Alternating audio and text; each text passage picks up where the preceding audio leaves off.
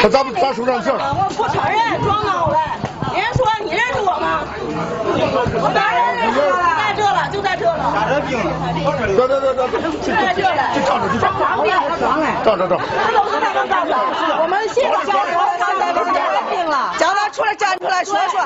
这是四月二十八日郑州市上街区江南小镇小区门口发生的一幕，而导致冲突的起因就是因为小区停车难。呃小区的那呃人口多啊，呃人口多，这没办法，这只有搁到这路边，路边没有车位搁到这儿，容易那是警察容易来这儿掐。依照现在的水平，四百块钱太高了。是吧？你问问现在在座的啊，都接。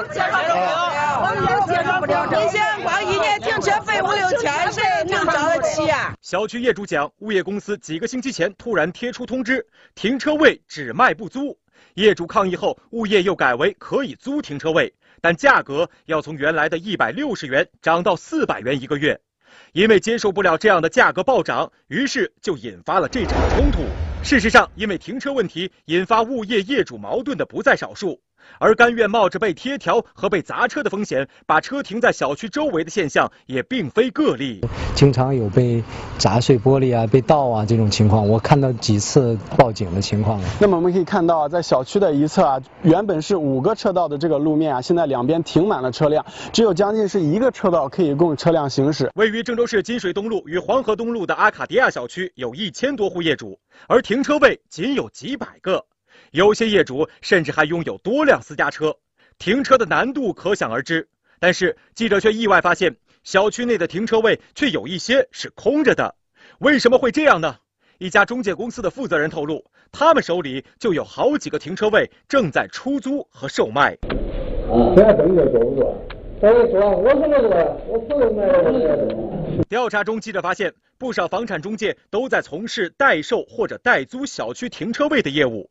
而这些停车位的售价也是相当惊人。那我现在是在阿卡迪亚小区的地下停车库内，在我右手边呢是一个标标准准的一个停车位，那么它的市场售价是在四十万元左右，相当于一个豪华轿车的价钱。那么刚才啊，我用这个手里的卷尺量了一下，大概呢这个停车位有十平方米左右，算下来啊，和每一平方米是四万块钱。记者在网上搜索发现，阿卡迪亚的房价为一万六千零三十二元每平方米。相对比，小区普通停车位的每平方售价竟然是房价的两倍还要多。事实上，这样的情况不少小区也是如此。位于郑东新区农业东路的联盟新城小区四期的停车位在三十到四十万元左右，而房价则为两万四。粗算下来，每平方米停车位的价格约为其房价的一点五倍。而位于郑州未来路的曼哈顿小区停车位的售价约为二十万左右，而每平方米房价则是一万一千元。停车位约为房价的两倍。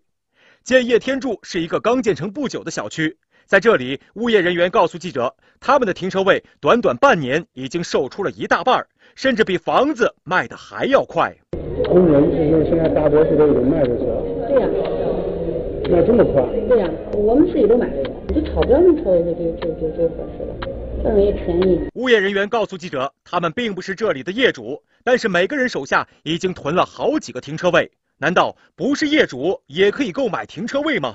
不是业主也可以买，想办法了。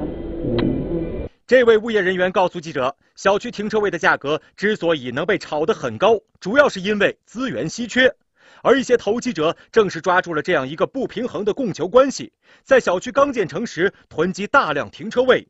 当停车位的需求不能得到满足时，再以高价卖出。王不是原是因为浙江人炒的，跟跟绿城百合，我买了几十个、几百个车位。据了解，截止今年三月底，郑州市机动车保有量已经超过了三百万辆，而小区停车位的规划只能满足不到一半数量的私家车停放。停车位资源如此稀缺，自然就催生了炒停车位这一现象。一些业主又买了一套房，买买五六个这个停车位，干什么呢？我不炒房了，我来炒这个停车位了，就会变成这样投资投机性的需求，这个市场呢就会更乱。